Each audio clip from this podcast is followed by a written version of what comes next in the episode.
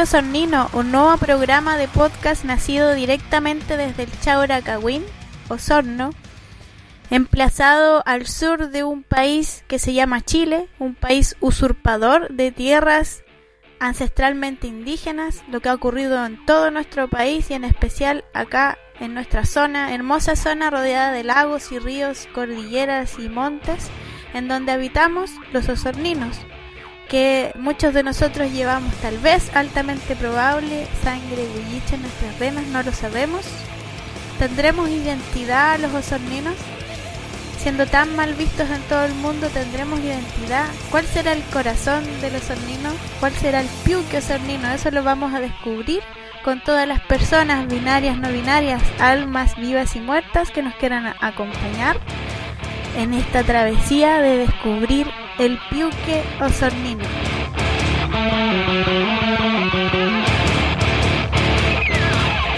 Cuarto capítulo del piuque osornino y no olvidarlo en esta tarde nublada que vamos a cumplir un año desde que fue la crisis y empezaron todas las penurias y las alegrías también.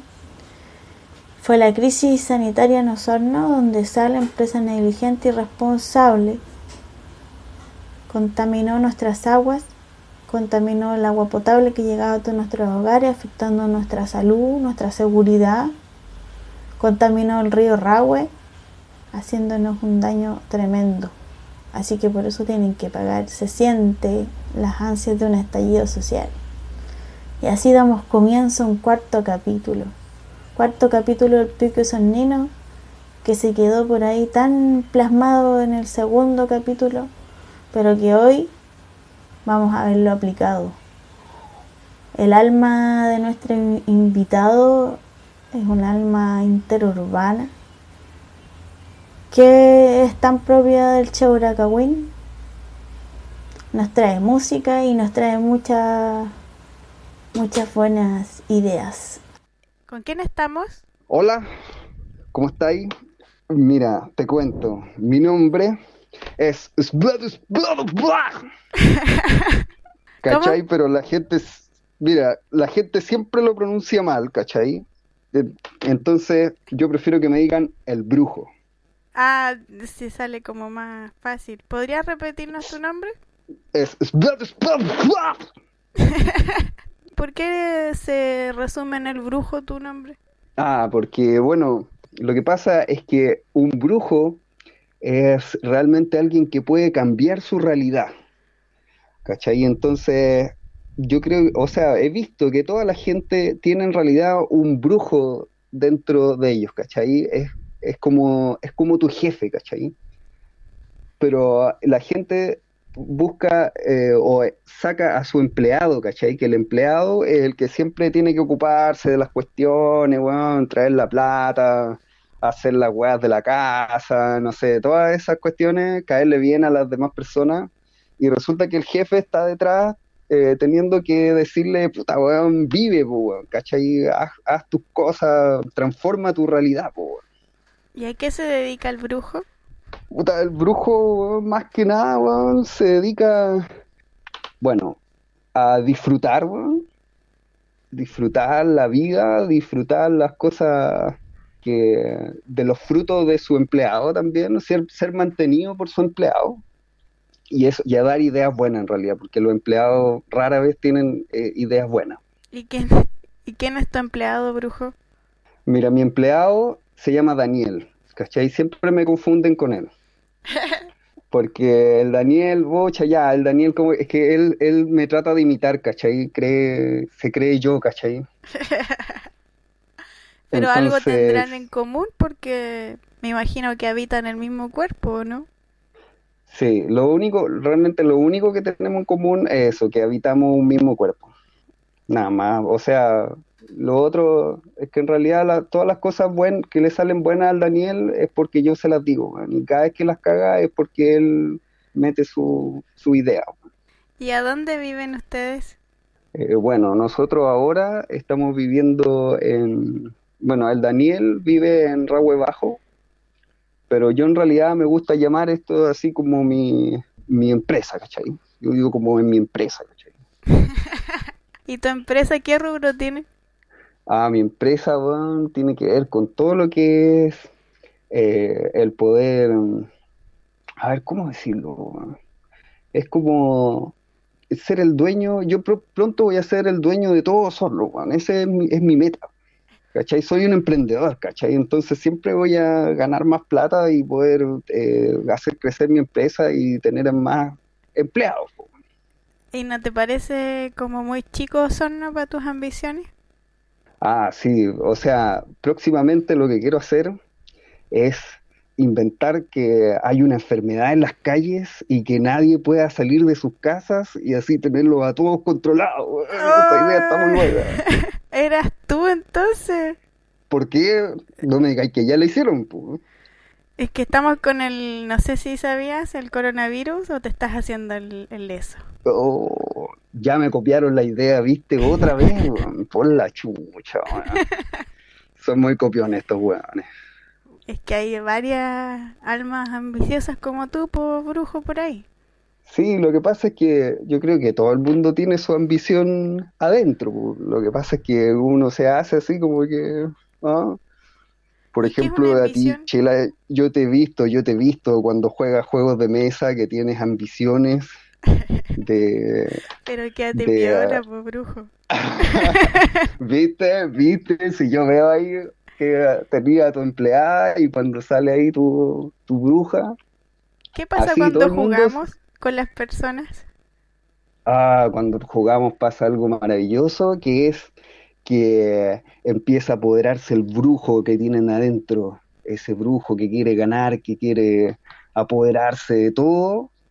Entonces empiezan a pasar esas cosas maravillosas donde el jefe realmente es el que manda, pues, weón, y ya no está el empleado aceptando, weón, ya, weón, sí, ya, weón, déjenme nomás, pisotéenme nomás, weón, no importa, weón, esa misma, El que empleado es como el que se hace el weón. Exactamente, weón. Que se hace el weón, deja pasar, así como, ah, ya, un weón dijo una weá que no me gusta, pero ya el empleado se hace el weón, así, ya, no importa, weón. Cuando ahí está todo el chiste, pues, weón. Pero ¿y quién tiene el control? Porque... ¿Quién tiene el control? ¿Quién manda? Mira, como en toda empresa, el control siempre lo tiene el jefe, weón. Y lo que te decía, siempre que pasa una weá buena es por el jefe y siempre que pasa una cagada eh, es por el empleado, weón. El empleado tiene la culpa. Oye, Sí, pues, contémosle, contémosle a la gente que nosotros nos juntamos a, a jugar. Somos un grupo de adultos que se reúne a jugar juegos de tablero por aquí en algunos lugares del Chauracagüín. Y ahí es donde dejamos salir las cosas buenas y las cosas malas. Claro, por supuesto, ese grupo es maravilloso, porque ahí están todos invitados a que por favor le den un descanso a los empleados también, si eso es lo que pasa, a veces la gente, lo- eh, los jefes no, no le dan descanso a sus empleados, ¿cachai? Invitemos a la gente, pero no invitemos a sus empleados, invitemos a sus jefes, ¿cierto? Exactamente, sí, por favor, por favor, los empleados déjenlos sueltos un rato. O sea que podemos ir a, jugar ahí algunos jueguitos de tablero y desarrollar nuestras ambiciones. Exactamente, a ser libres, ser libres un rato, eh, estando así ya fuera de, de esas ideas que se le meten en la cabeza a los empleados, que tienen que, no sé, caerle bien a todo el mundo, que tienen que ser así como buenos, perfectos todo el tiempo y realmente eh, no, no, no lo son. Oye, entonces, ¿estás diciendo que eh, seguir las ambiciones te hace libre? Yo creo que seguir mis ambiciones los puede hacer libre a todos. Así que por favor sigan mis ambiciones. Aquí llegó mi hijo a interrumpirme. Excelente, hijo, muy bien. Así yo lo he enseñado. Tu hijo está siguiendo los pasos del, brujo, pero ese hijo lo hizo el Daniel, ¿sí? po? No, el Daniel siempre se queja, man, de que, ay, de que me están interrumpiendo, ¿no? El Daniel como hace clase, siempre lloriquea de que, ay, que lo interrumpen, ay, me interrumpieron y la cuestión. Eso es puro ego. Entonces, cuando algún alumno lo interrumpe, y él se pone a llorar, ahí salgo yo. Y lo castigo a ese alumno y lo mando a inspectoría y eso es delicioso. Oye, ¿de qué, ¿y de qué es profe el Dani? El Dani hace clases de música en estos momentos. ¿Y a ti te gusta la música, Brujo? Mira, a mí me gustaba la música cuando era una empresa, digamos así, como que tenía proyección eh, empresarial, bueno, y a ganar dinero. Tenemos algo de cuando creías que ibas a ganar platita con la música. Esto es Me gusta el rock de los hermanos Carrera.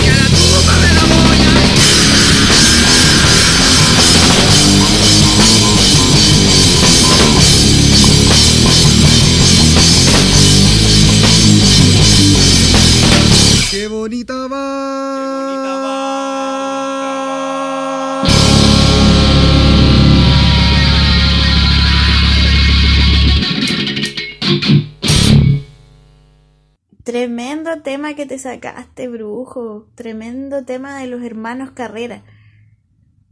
Pero me quedaba como algo dando vueltas. Me queda una duda de lo que estábamos hablando antes. Porque me, me sonó como muy fuerte eso de que quieres conquistar eh, Osorno y ojalá más. ¿De qué manera pretendes hacerlo? Ah, como te decía, yo creo que la gente tiene que eh, despertar, ¿no es cierto? Y ver de que en realidad hay muchos eh, jefes, muchas entidades que lo están controlando. Tenemos aquí a los, a, por ejemplo, a los de la leche, la gente que mata animales con las vacas, ¿cachai? Esos locos mueven muchas lucas. Hay otros locos que son los turcos que tienen todos los edificios, están los chinos que le venden a la gente, ¿cachai? Eh, cosas baratas, pero eh, se hacen, no sé, tú veis como hay moles chinos por todos lados. Entonces, yo digo, mi propuesta es que en vez de seguir a todos esos hueones, me sigan a mí, ¿cachai? pero ¿por qué te tenemos que seguir, pues, brujo? Porque yo eh, le estoy hablando a los brujos, pues. Yo ya no le estoy hablando, o, o más bien de que despierten y que no crean que son empleados, sino que son brujos y que pueden cambiar su realidad. Podríamos hacer todos Y podemos hacer un sistema, sí, podemos hacer un sistema de rotación también si quieres, así un tiempo seguimos las ambiciones de uno, un, tiempo, porque me imagino que tú también querrás que sigamos tus ambiciones. no, es que yo no tengo ambiciones, brujo. y no tener ambición puede ser tu ambición también. Po. Sí, exactamente. Porque es difícil no tener ambiciones. Todos tenemos, bueno, todos tenemos deseos, eh, sueños, ¿cierto? Que son diferentes a las ambiciones, pero una ambición parece que es algo más vil que un sueño o un deseo. Sí, eh, los empleados le llaman sueño y los jefes le llamamos ambición. Así que si quieres conseguir tu ambición de no tener ambiciones, chela, yo te apoyo. y cuéntanos, ¿tú eres de acá del Chagracagüín, brujo? Sí, sí, yo nací acá hace mucho tiempo, mucho tiempo, muchos años. Eh, la verdad es que he estado cambiando de cuerpo nomás durante todos estos siglos, pero yo estuve aquí eh, cuando eh, cuando ese compadre pisó el primer ser humano que han descubierto acá en Osorno. En, hace 13.000 años. hace 13.000 años yo estaba ahí cuando llegó y resulta que la gente era más civilizada en ese tiempo y andábamos en, naves que andaban sobre la tierra. y llegó ese hueón y se tropezó, pegó una pisada en, la tierra y todo así como, oh, y resulta que ahora quedó para la historia el ¿Y a dónde está ese ser que se cayó ahí? Ah, ese ser, mira, no lo he visto hace tiempo, pero yo creo que debe andar por ahí en algún cuerpo vagando, quizá acá en, en Osorno.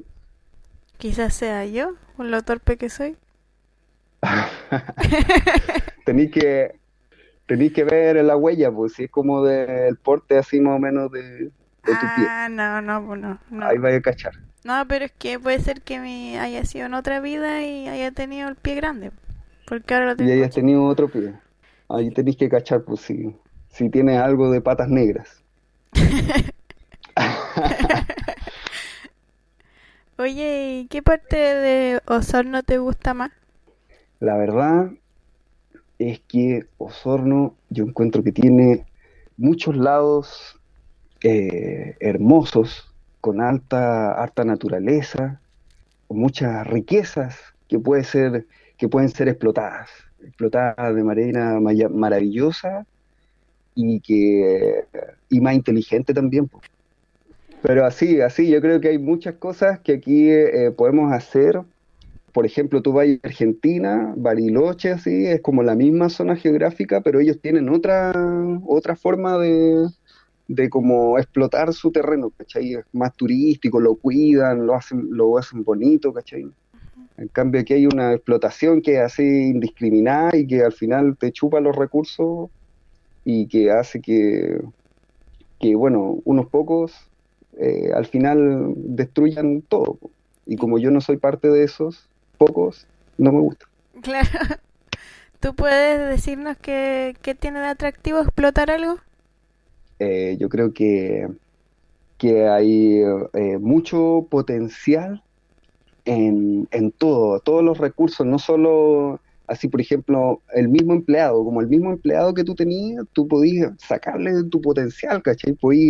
Pero tenés que dejarlo que sea creativo, ¿cachai? Por ejemplo, aunque eso igual yo lo entiendo como que Osorno en realidad tiene un, como un, digamos, una energía que es como de conservación, ¿cachai? Es como conservador. Porque, por ejemplo, yo veo Valdivia, tiene esa otra energía que es así como de, investigación científica o de, ¿cachai? Esa otra cuestión con los mismos juegos, pues yo lo he visto. Allá en Valdivia hay como toda una onda así, claro, como de cosas nuevas, de traer así eh, y, Osorno es lo contrario, ¿cachai? Es como que se quiere, como que trata de conservar lo que tiene, o, o tal vez debería enfocarse ahí, de que podamos ver así como lo que tenemos de cultura huilliche, como conservar eso. Somos conservadores con ciertas, con ciertas cosas, porque... Eh, claro, sí, conservadores con, con cosas como de más de empleados, tal vez si viéramos cosas más de, de brujos, conserváramos más brujería, sería más entretenido. Por acá en esta zona hay harta brujería, hay harto brujo. Acá en esta zona, serio? sí, en esta zona hay harto espíritu. Sí, hay mucho, porque todo este es territorio ancestral. Entonces, aparte de eso, tú puedes sentir en distintas partes de Osorno que hay mucha energía acumulada y muchos espíritus. Por ejemplo, en la parte de abajo del río Dama, Ah, uno sí, puede sí. dirigirse ahí todo lo que es el Parque Cuarto Centenario eh, y las bajadas que hay Ah. por el, por el otro lado, que es la calle Santa María y Baquedano, toda esa parte, hay una energía fuerte. Yo creo que andan muchos espíritus de brujos ahí dando vueltas.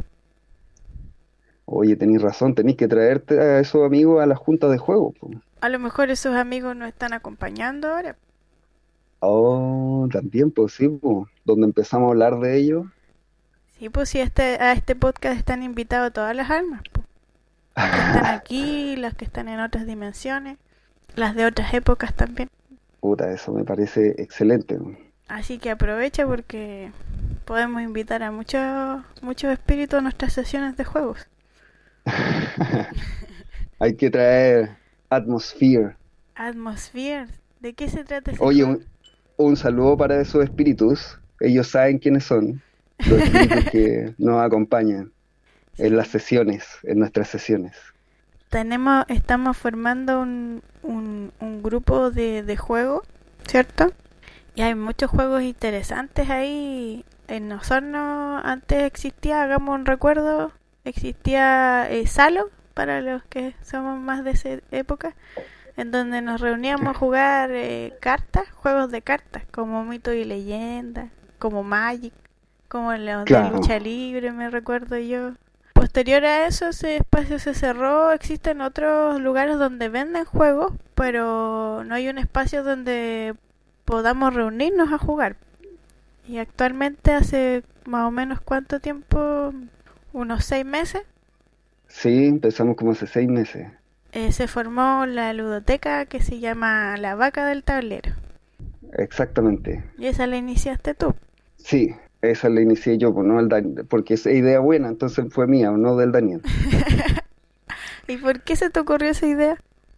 Eh, bueno, esa idea se me ocurrió a mí porque mm, precisamente yo he tenido como un poco eh, como un conflicto con Osorno de que yo como que no tengo energía conservadora en realidad. Ento- Entonces siempre que yo tiro mis ideas, eh, como que la encuentro de que tengo un rechazo así, como que me encuentran loco y como me dicen como, ah, qué bonito, no, sí, claro, y la cuestión. ¿Cachai? Entonces yo salí a buscar a otros lados y me encontré, por ejemplo, en Valdivia, cuando llegué a Valdivia y toda la onda que tienen allá con Valdivia Lúdica, que es así como que llegué a, a mi planeta, ¿cachai? Entonces ahí, eh, bueno, pensé, empecé a traer esa- esas ideas para acá porque siento de que si bien Osorno es un lugar conservador, antes cuando era chico yo sufría, ¿cachai? Pensaba así como, o el Daniel más bien, el Daniel sufría porque, pucha, no se puede hacer nada, ¿cachai? Pero resulta de que ahora veo que es una gran oportunidad, una oportunidad muy buena de, de negocio, de comunidad, de el poder traer, ¿cachai? De emprendimiento, emprendimiento se dice ahora. Una oportunidad de emprendimiento, el poder traer toda una onda que es bacán de, de juegos, ¿cachai? En muchos ámbitos, pues en la educación, en la, y sobre todo yo creo que es en las relaciones interpersonales, ¿cachai? En los juegos uno puede practicar muchas cosas, puede poner a prueba muchas cosas. Claro, por supuesto. Y las relaciones interpersonales también, o sea, uno, como tú decías, a todos nos sale el brujo que tenemos adentro y, y nos dan nuestras ganas, las ganas de ganar, ¿cierto? Eh, el Claro. deseo de, de, de hacer, de, de triunfar. ¿Y, ¿Y qué pasa cuando no podemos hacerlo? Queremos jugar de nuevo y en los juegos uno practica mu- muchas cosas, uno ve como eh, la otra parte de las personas.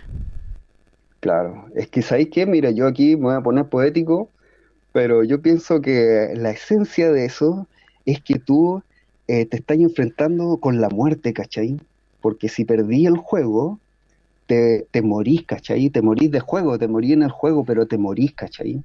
Entonces, esa idea de, de, de la muerte es la que en realidad te hace apreciar la vida, ¿cachai? Interesante. Bueno, pero me fui en la bola. Sí, pero es cierto porque Nosotros yo encuentro que somos acá los sorninos como bien temerosos, reservados, y cuando uno tiene que arriesgar, el, para el que es temeroso, el que tiene que arriesgar, arriesga todo, arriesga la vida, arriesga todo. No hay como intermedios, porque cuando tienes miedo tienes que dar el salto nomás. Po. No queda de otra para superarlo y eso se asimila a, correr el riesgo de morir, tal vez. Exactamente, yo, mira, tengo un, o escucho mucho a un, a un chamán que se llama Don Juan de los libros de Castaneda. Me gusta escucharlo porque es un brujo que, que también lleva así como varios, varias vidas dando vueltas y él siempre o, muchas veces recalca eso de que en realidad eh, eh, a, uno se le olvida que la muerte es algo que tenía así eh, siempre frente tuyo.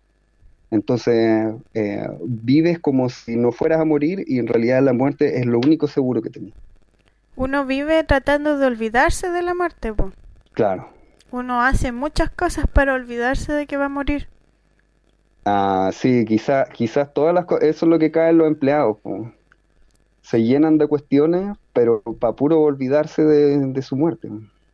En cambio, a los brujos les gusta enfrentar la muerte. Claro, por supuesto.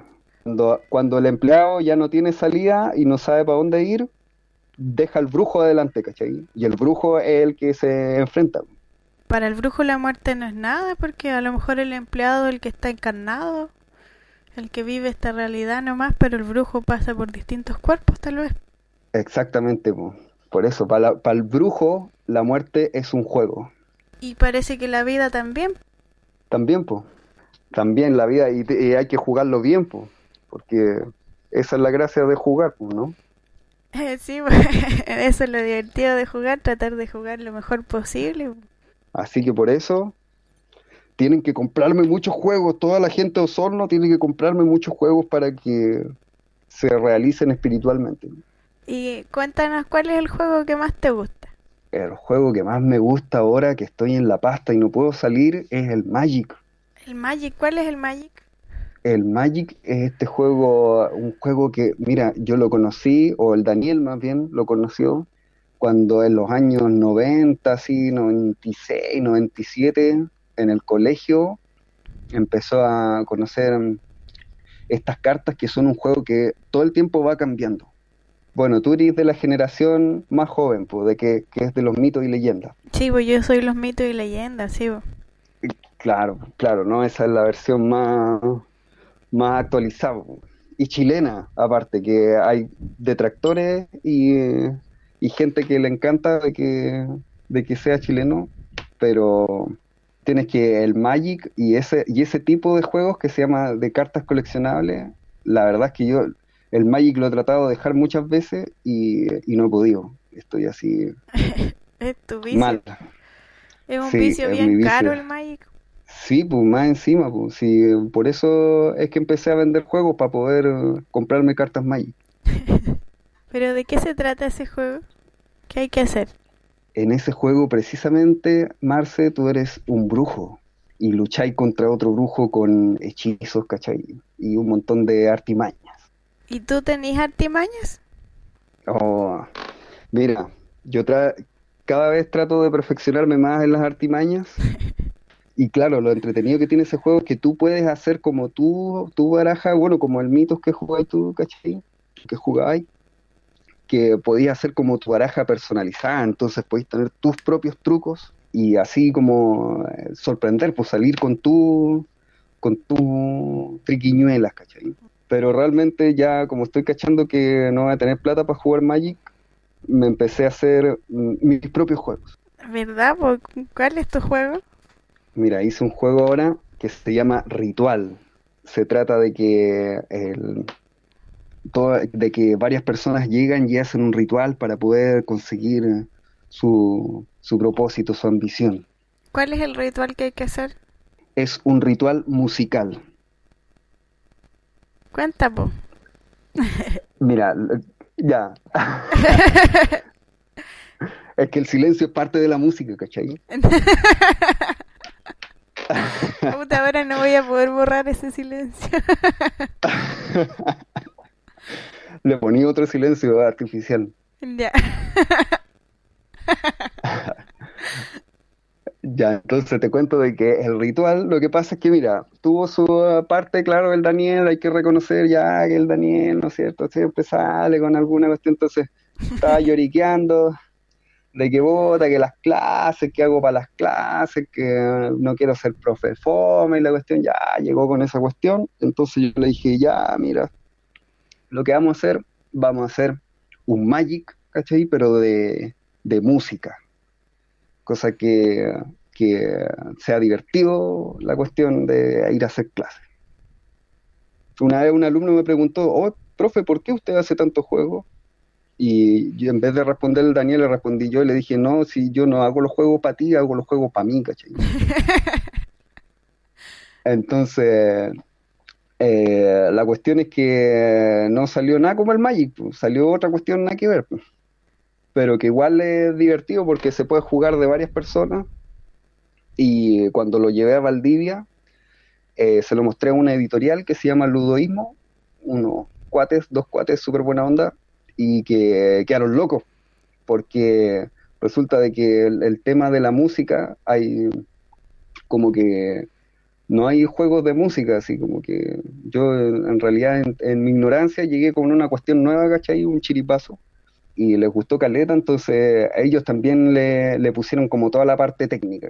Que quedó bacán, o sea, en realidad yo diría que el juego que inventó el Daniel al principio era así como una tortura para los, para los alumnos, y él creía que era bacán, y después cuando lo, lo editaron los ludoísmos, ya quedó una cuestión así que realmente se reían en clases, ¿cachai? Estaban así felices. Oye, pero mira qué interesante porque consiguiendo sus ambiciones y, todo, el brujo igual genera cosas buenas.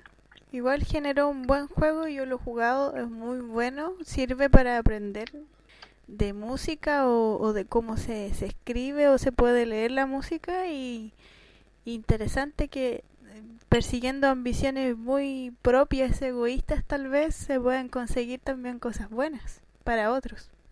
Sí, sí, yo creo que eso es lo que, lo que no entienden los empleados, ¿cachai? Los empleados siempre entienden mal las cuestiones, entonces en realidad eh, tienen que seguir a, sus jefes, ¿cachai? A sus ambiciones, a su, a su emprendedor, ¿cachai? Que tienen adentro y, y van a ver de que, de que van a hacer cosas que van a ayudar a, todos, pues, a ellos mismos, ayudándose a ellos mismos, van a poder ayudar a los demás. Yo creo que estamos muy perdidos siempre siguiendo otros jefes, pues. Y no el nuestro propio. Claro, sí, pues. Los empleados tienen el vicio de, andar buscando jefes, ¿cachai? Entonces después, ¿para qué? ¿Sabéis para qué eso? Para después quejarse, tener a alguien con quien quejarse. Entonces llegan y se quejan, se quejan y son felices quejándose, ¿cachai? Para tener a quien estarle la culpa. Exactamente, eso. De las decisiones propias. Sí, eso pasa. ¿Hay muchos empleados acá no son? Sí, yo creo que hay tanto empleados como jefes y eso, y espero que entre todos los jefes nos unamos y ojalá yo salga como el, jefe más jefe de todos los jefes. que todos los empleados, los empleados te sigamos a ti. Eh, sí, o sea, yo creo que sería lo mejor para mí y como es lo mejor para mí, sería lo mejor para todos. Pero igual no te podemos seguir de cualquier forma, lo que tenemos que hacer es apoyar tu emprendimiento. Exactamente. Sí, por favor, apoyen mi emprendimiento. Así van a ver de que van a ser muy felices porque van a poder conocer más juegos y van a poder, eh, le van a pasar cosas muy buenas en su vida. Porque los juegos son algo muy importante en nuestra vida, porque cuando somos niños nos pasamos el tiempo jugando y después cuando somos adultos nos volvemos los empleados po, de alguien más. Que se empiezan a tomar las cosas muy en serio, pues, ¿cachai? De que al perder el juego te empezáis a ofender, ¿cachai? Ay, es que me dijo esta weá, es que, ay, ¿y por qué? Y te ponís llorón y, y al final queda todo así, que una persona así, no, no. Lo peor que uno puede hacer es olvidarse de que la vida es un juego. O sea que nacimos todos unidos, pues. No, no éramos empleados y jefes cuando nacimos, porque cuando somos niños somos nomás, pues jugamos y, todo es mucho más espontáneo.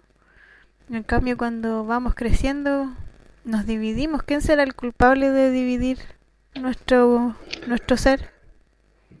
Ay, mira, yo creo que el Daniel es uno de los principales culpables y, y los empleados en realidad son los que tienen la culpa, porque resulta de que cuando niños eh, somos educados por empleados, ¿cachai?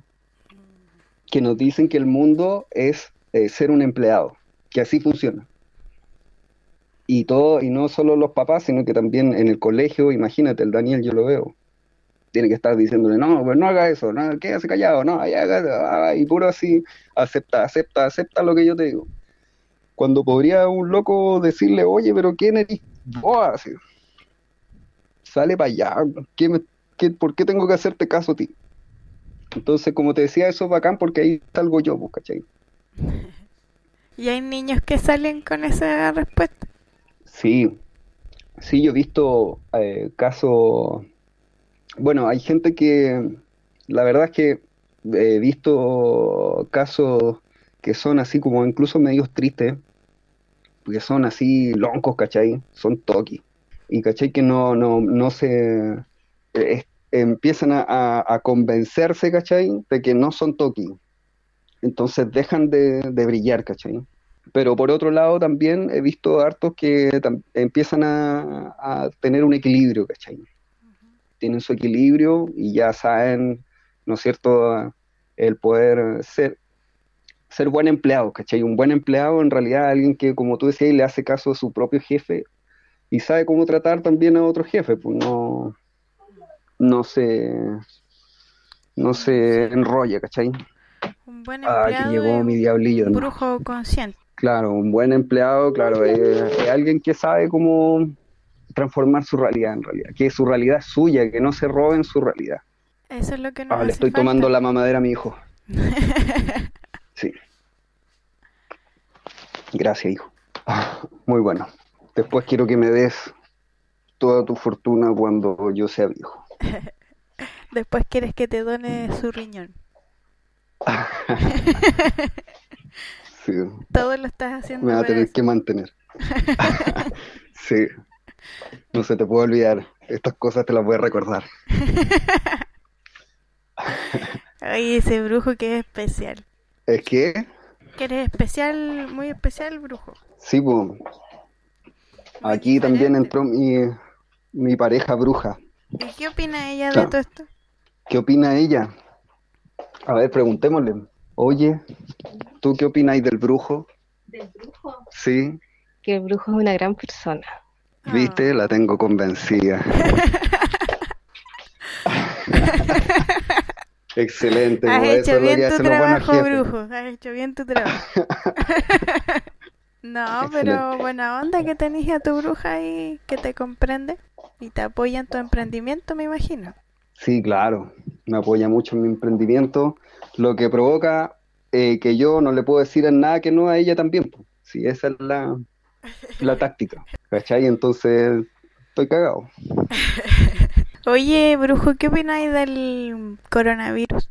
¿Qué opino del coronavirus? O sea, que te robaron la idea, me decía. Eso es lo primero ¿Pero que la pienso, porque me bien la robaron la idea. mejorar? O sea, yo creo que en realidad, mira, yo creo que la mentira está más chanta que la cresta. así. Como que, imagínate, por una cuestión así cuarentena donde había un montón de gente en el centro comprando, weón, en los, supermercados. Salía y podía salir cualquier día. Podía pedir salvoconducto como seis días a la semana, weón. Pedí ahí uno para ver a tu abuela, otro para ir a comprar, otro para para la pa empresa, para vender, ¿cachai? El otro día Entonces, escuché yo- por ahí que teníamos en total 21 permisos por persona, por semana, para poder pedir en la cuarentena obligatoria. O sea, eran muchos permisos. Cacha, ¿viste? Entonces, no, yo, yo lo hubiera hecho mejor. Si hubiera alcanzado a hacer la mentira, la hubiera hecho mejor. Y creo que, claro que, bueno, que igual hay gente que, que la cree, igual hay gente que se enferma, igual hay, no sé, pues, hay toda esa cuestión, tú te vas pero estaba mal contada la mentira. Sí, po, te vas a enfrentar a, a, los, a esos brujos que están controlando. Ah, tú te refieres, por ejemplo, a Piñera. Puede ser que tal vez, no sé si él será el brujo o será un títere de los brujos. Sí, yo creo que él es como uno de los... Es que siempre eh, un brujo tiene a alguien a Un quien... aprendiz. Claro, sí, más que, más que... La verdad es que como que todo jefe ah, es empleado de alguien también, ¿cachai? Entonces, él también es empleado de otros brujos más... con más acciones, pues, ¿cachai? Con más poder, con más... con más onda, con más estilo. ¿Cómo podemos enfrentarnos a esos brujos? Eh, yo a Piñera, a Piñera lo amo, así. A Piñera lo amo, lo amo, pero yo le violaría todos sus derechos humanos. Eso le haría, lo dejaría, le haría un toque de queda, lo haría estallar socialmente. Y eh, yo creo que esa es la forma en que, que uno puede como enfrentarse, ¿no? Como de, de ah, ver que detrás del odio está el amor, ¿cachai? Como que todo ese, ese odio que se genera también es parte de, de un amor y un amor que puede ser destructivo, ¿cachai? ¿Me entendí o no? No. O sea, sí te entiendo, sí te entiendo, pero estoy pensando todo el rato cómo poder amar a, a Piñera. No podemos amarlo si es un violador de derechos humanos. Es que podía amarlo destructivamente. po. No sé, tú tenés gatos, ¿no es cierto? Hay cachado que tú le haces cariño a los gatos y de repente te pegan un mordisco así. Sí, Eh, ¿Cachai? Que ese es un mordisco de amor, pues, ¿cachai? Entonces es una de- un, un- un amor destructivo, ¿cachai? Entonces nosotros deberíamos destruir a Piñera, destruir a todos los a los del orden mundial eh, con amor, ¿cachai? bueno, si pudiéramos saber quiénes son y tener acceso a ellos. Bueno, yo creo que, claro, si es que empezáis como por ti mismo, a amarte a, a ti mismo, eh, podís empezar como a, a- a combatir eso, ¿cachai? A, irradiarlo y así pueden, pueden amarme a mí también, ¿cachai? Yo creo que eso, ese punto sí lo comparto, que cuando uno empieza a amarse a sí mismo y empieza a decidir más sobre su propia vida, sobre lo que es bueno para uno y sobre lo que es malo también, decidirlo conscientemente y elegirlo, se hace dueño de su vida y cuando te haces dueño de tu vida, se la quitas a esos otros, se la quitas al poder. Exactamente. Sí, sí, esa es la cuestión. Es enredado, es medio enredado a veces, pero, pero a la vez claro, ¿cachai? Sí, es cierto, es cierto, no, pero tiene, tiene sentido. Tiene sentido el hacerse más caso y eh, dejar que actúe más el jefe que está dentro de uno con combatir esta realidad. Claro, sí, yo ahora he estado escuchando harto Lao C y ahí eh, habla, ¿no es cierto? Me hace mucho sentido todo eso del no hacer, el Hacer poder no estar haciendo. así, hacer no haciendo, ¿cachai? Entonces, eh, como te digo, todo eso es, es así, de, el amor eh, destructivo, el, el odio amoroso, el presente eh, no, ¿cómo es que? El, el eterno que, que nunca cambia, ¿cachai? Son cosas tan claras, tan directas que eso llegan a ser confusas. Recomendémosle eso a la, a la gente porque Lao Tse es un personaje histórico. No sé yo bien si existió o no, esa parte nunca la he entendido. Porque si es que existió, tiene como más de, no sé, más de mil años, creo. Y hay un libro de Lao Tse que se llama El Tao, El Camino, o El Camino del Tao, o El Tao y el Camino significan lo mismo, no lo sé. Y ese libro es muy bueno, vienen algunas eh, algunas ediciones como interpretadas, porque cuesta mucho entender la filosofía oriental. A nosotros nos cuesta mucho entenderla, nos, nos cuesta mucho entender una frase así como hacer no haciendo. Como que Claro, el- el- hay que sí, hay que darle varias lecturas, hay que tenerlo ahí debajo de la almohada y consultarlo de cuando en cuando porque es un libro muy parecido a una Biblia. De hecho, mucho mejor que una Biblia porque te enseña este tipo de cosas, de, del, de lo que habrás tú, de- del presente, de cómo se fusionan todos los tiempos. Es bastante interesante ese libro. Sí, precisamente hay una parte que dice que cuando uno empieza a describirlo, eh, eh, ahí ya la estáis cagando. Ya ahí ya estáis haciendo, ¿cachai? Claro. Entonces, por eso eh, me gusta, eh, me gusta el- ese espacio, yo creo que está en los juegos, ¿cachai? O puede estar en cualquier forma de arte, en la música, en la danza, pero en el momento en que está haciendo, ¿cachai? Está en el presente y está ahí eh, cara a cara con tu muerte, ahí es cuando ya está ahí en el Tao, está ahí donde tenéis que estar, ¿cachai? ¿Tú cachai otro? Hay un autor que se llama Emil Cioran. No, no lo cacho. Es un pesimista. Cuando uno lee, tiene un, un libro, yo he leído algunos libros, pero el que más me gusta es El inconveniente de haber nacido. Si tú le das una primera lectura, es un libro muy pesimista. Algunas personas pensarían que te incita hasta el suicidio. Si, lo, si no lo lees eh, entendiendo que detrás de ese autor hay una filosofía budista que, que habla de eso, de cómo, de los hitos de que más nos marcan el nacimiento y la muerte. Y.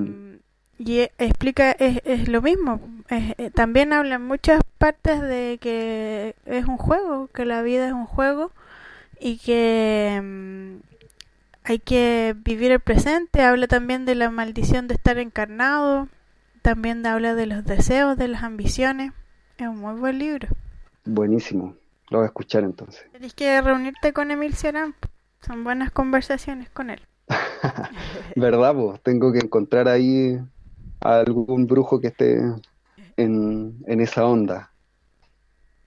Buen tema de la música. Yo me acuerdo que eh, te iba a proponer eso, de que resulta de que ahora ya yo al Daniel ya no lo mando a tocar, ¿Por qué? porque, porque el loco no llega, se empieza a emborrachar, weón, llega acá a la casa dando jugo, después se creía rockstar y había que andar, no, no. Así que, pero sí tengo unas grabaciones y que sí te puedo mandar unos temas ahí si quieres poner aquí entre medio de, de, de esta transmisión. Ya. Tenía el la última banda que tenía se, se llamó Animales en Extinción. Y como lo dice su nombre, se extinguieron. Pero uh, era una banda eh, bacán porque eh, experimentábamos harto, ensayábamos cuatro días a la semana. ¿Y de qué se Así que le poníamos bueno. ¿Qué tipo de música es? ¿Qué tipo de música alguna vez la definimos? Pero yo creo que cuando la definís como que se te va la onda, pero digamos que es eh, rock. eh, ah, no, no, un- uno, el guitarrista una vez lo, lo definió bien. Creo que lo que más se puede acercar es blast chilote. ¿Cachai cuál es el blast? No, no. el blast es ese death metal donde la batería está así, ta, ta, ta, ta, ta, ta, ta. Y chilote. Y chilote, sí, eso, es un blast chilote. Le vamos a poner entonces por acá. Eh, sí, pues mira, escuchemos este tema que se llama ¿Será que no saben? Eh, que es, pero el tema eh, predilecto del de Blast Chilote.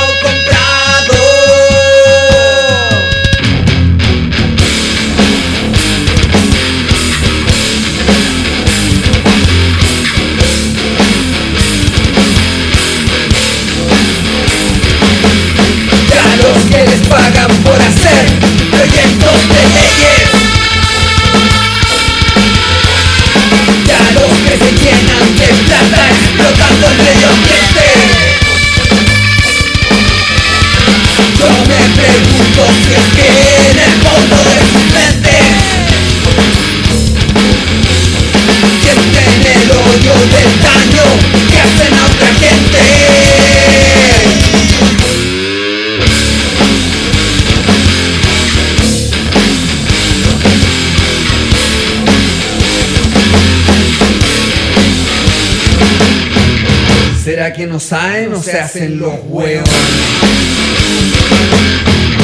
¿Será que no saben o se hacen los huevos? ¿Será que no saben o se hacen los huevos? ¿Será que no saben o se hacen los huevones?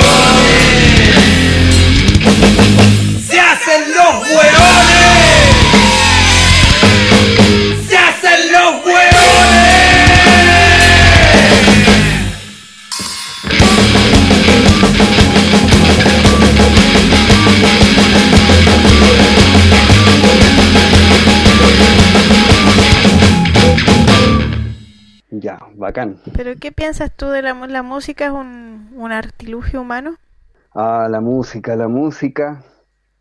Mira, yo creo que la música que sale en la radio, la música que, que hacen los empleados, eh, toda la música en realidad como que se escucha, que es para escuchar, tiene mucho lo que es el ASMR, ¿cachai? El ASMR. ¿No?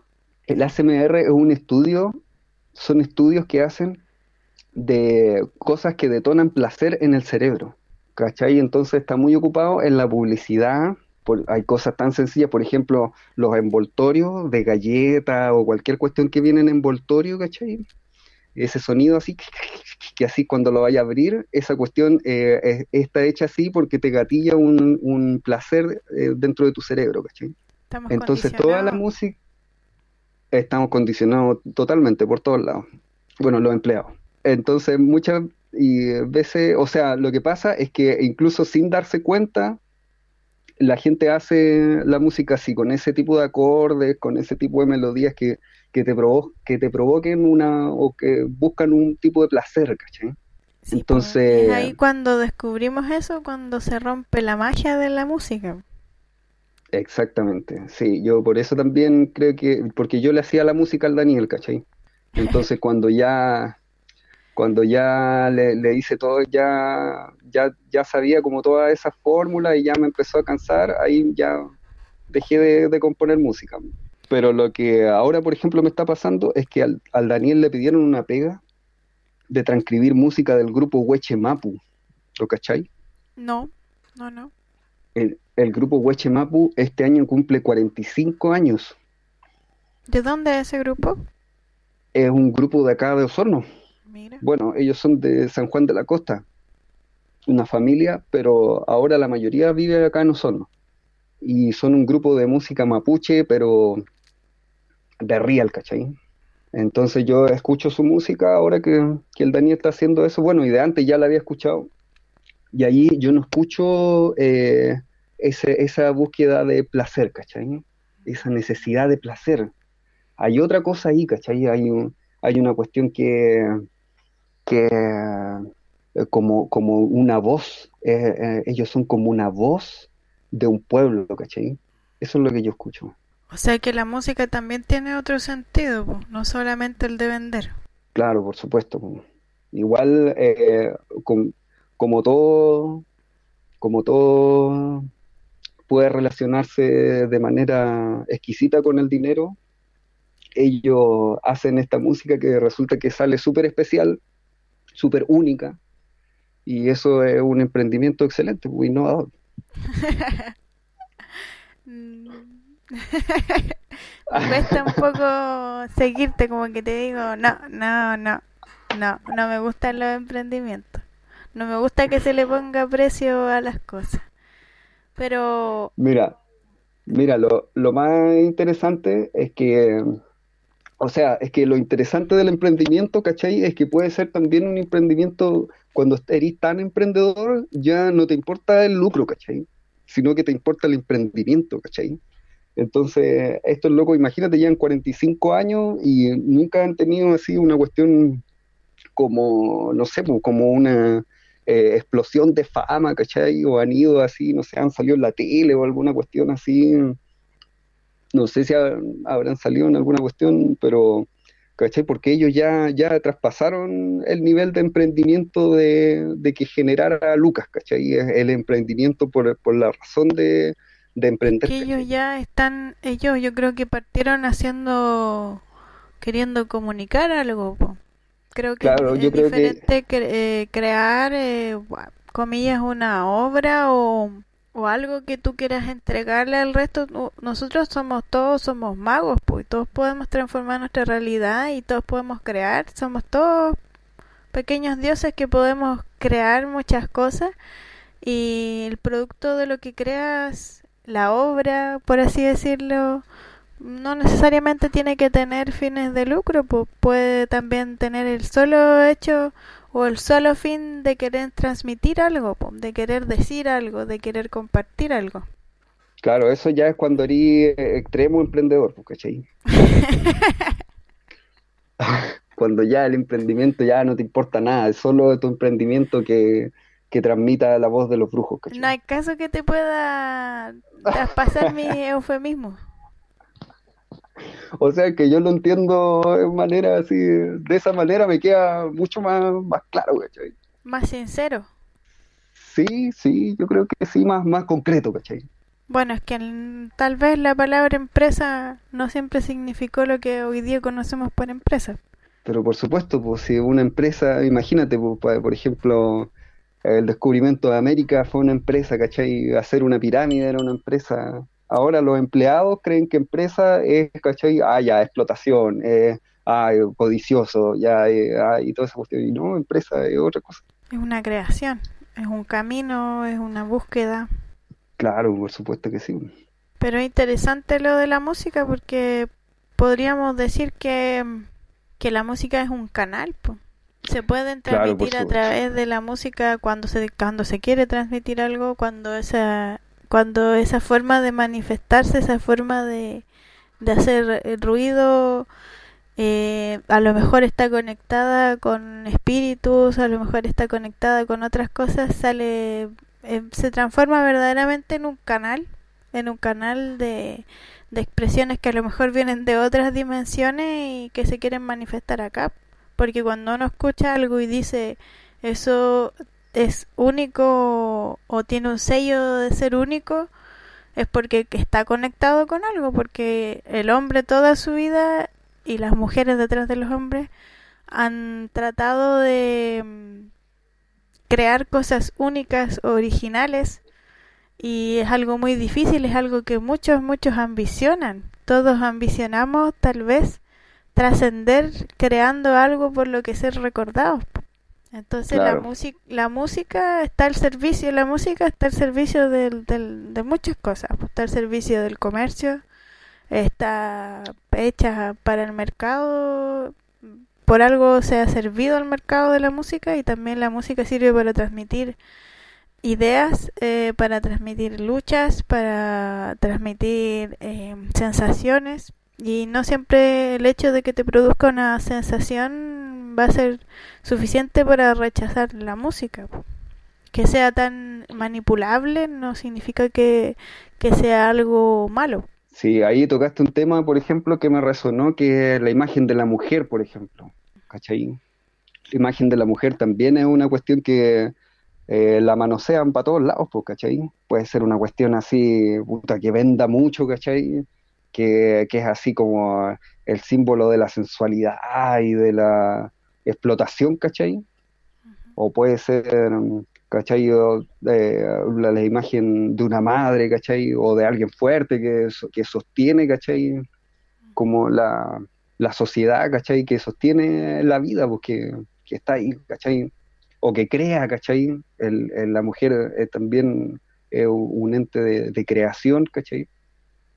Y, bueno, y para el lado del hombre también, pues, también ha habido toda una idealización, un cuento así, ah, el hombre es, ¿cachai? El que la lleva, o, o también puede ser que el hombre, yo, ¿cachai? Por ejemplo, en el mundo del hombre, eh, es, es algo muy, digamos, tabú que nunca se habla, que es un hombre gorreado, ¿cachai? un hombre gorreado es una cuestión que un, loco puede así, ya, ¿cachai? Eh, puta, se va a echar tallas a sí mismo eh, por el resto de su vida, pero no a reconocer, ¿cachai? Que, que es una experiencia dolorosa, pues, ¿cachai? Porque hay una imagen del hombre, ¿cachai? Que no puede, que está muy así como, como inserta, ¿cachai? En el, en la mentalidad, ¿cachai? Entonces... Esos son los géneros, por pues, la construcción de los géneros. Es la, el cómo deberíamos ser si naciste con un sexo masculino o sexo femenino, debes ajustarte a cierta idealización, a ciertos estereotipos, ciertos cánones que hay de, de lo que se espera de un hombre y lo que se espera de una mujer. Se espera que un hombre eh, sea capaz de, de sustentar una relación y mantener una mujer a su lado y, y es totalmente responsabilidad del hombre que lo haya engorreado, no sé, es complicado ese tema porque a las mujeres también las gorrean, pero es como que está más permitido que, que el hombre el hombre gorree y, y la mujer es como tiene que aceptarlo porque los hombres son así y cuando gorrean al hombre, que efectivamente el hombre no quiere saber nada de eso, pues es una humillación para el hombre, porque el hombre tiene que saber retener a su mujer. Claro, sí, pues tenéis razón, también un hombre que gorrea puede así como eh, vanagloriarse o, quebrarse en, en su círculo íntimo y en cambio una mujer que gorrea es siempre vista así como que como que ah, estuviera maraqueando. Claro. Sí, pues sí, es así, pues. Pero afortunadamente igual ya están cambiando un poco lentamente la visión de los géneros. No sé si eh, para mejor, pero está se está por lo menos para las mujeres está cambiando la forma en que tienes que ser mujer, pues, o sea, no necesariamente tienes que ser mujer en este tiempo o, hombre, pues. Existen personas que se declaran como no binarias, y que no pertenecen a ningún género, pues personas que yo creo que ya alcanzaron otro grado de libertad, ya dejaron tal vez a su empleado de, de lado y son lo que quieren ser nomás, pues, y sin tapujos y, y, y sin someterse a los juicios de las otras personas. Claro, sí, pues. Sí, ser, ser humano, sí. Yo creo que si es que uno reconoce que, que es ser humano y que las personas son ser humano también, o sea, alguien, si hay un, o alguien que es un conche de su madre, si es mujer o hombre, da lo mismo. Da lo mismo, pues sí. Eh. Yo creo que cuando nosotros nos conocemos, si nosotros miramos nuestro lado íntimo de la vida, no el público, nos damos cuenta que entre las mujeres que nos rodean y los hombres que nos rodean, nuestra familia, amigos, cercanos, eh, no hay mayor diferencia entre un hombre y una mujer. No hay, mm, no hay diferencias entre un hombre y una mujer eh, más que las que son construidas socialmente, las que nos dicta el género. ¿Tú te das cuenta cuando... Daniel? Sí, aquí Ah, estoy. Es que Me estoy quedando dormido, pero... No, mentira. Este brujo maldito. Dale, pues, ¿qué estás diciendo? No, ya se me fue la idea. Ah, Ah, me ofendí. Ya. Me ofendí porque mi empleado está muy... Rige mi empleado. Que, pero viste que los empleados, esa es tu empleada, tu empleada es la que se ofende, O a lo mejor es ¿cachai? empleado. Ya. no sé. No sé, pues ahí tenés que cachar tú. No se sabe, po. Es una incógnita. Oye, y mm, tú dirías, conociendo, porque tú dices que, mm, o sea, tú conoces cómo se ha formado toda esta comunidad acá en, el Chauracagüín, porque desde que se cayó esa persona y pasó a pisar la primera huella hasta ahora, ¿has podido ver si es que hay un piuque osornino?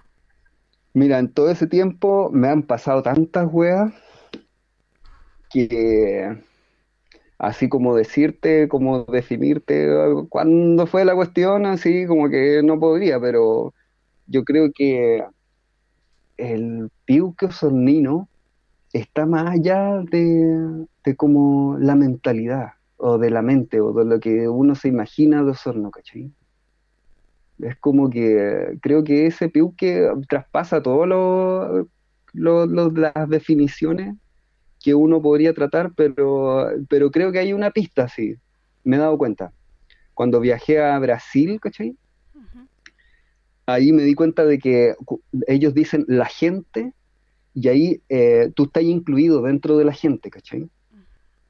Entonces si decís, es tanto que la gente es igual a nosotros, ¿cachai? Si por ejemplo tú decís, la- dice, ah, oye, eh, la gente vamos a ir a, a comer, ¿cachai? Entonces yo como chileno me di cuenta un día iba pasando por, por la calle y vi que estaba sucia y dije, oye, acá la gente que es sucia, ¿cachai? Y ahí me di cuenta que yo también estaba siendo parte de esa suciedad, ¿cachai? Entonces creo que por ahí- eh, siento que ahí está como el piuque sondino, que en realidad tú también eres osondina, pues, ¿cachai? Tú también estás ahí eh, siendo parte de ese presente de este territorio, ¿cachai? Entonces si queréis saber dónde está ese corazón, tenéis que ver en tu propio corazón también. Chúngale. Es ¿Qué te pareció? Me parece muy buena respuesta, muy buena respuesta, ¿es cierto? po? O sea que cada uno puede descubrirlo. Cada uno puede descubrirlo. Muy buena reflexión, brujo. Me Bacán, quedé así que como, ahí- me quedé como pensando. Bacán, po. No es- no es Ahí tenemos que hacer... Mira, este es un tema que podemos seguir conversando con una cerveza sin alcohol como el otro día, sin ni un problema, porque ahora ya tengo la boca media seca, entonces Ya. yo creo que podemos continuar con, con una cerveza, sería bueno continuar. Entonces le vamos a dejar hasta acá y vamos a seguir la grabación cuando tomemos la cerveza. Excelente. Así sí, con cerveza todo se puede. Bueno, entonces, muchas gracias. Igual muchas gracias al brujo por querer manifestarse en este podcast, aportar un poco al, al, al descubrimiento del Peuque Osornino, si es que existe por ahí, estamos acá tratando de resolverlo. Eh, muy interesante tu visión sobre el juego y sobre la muerte.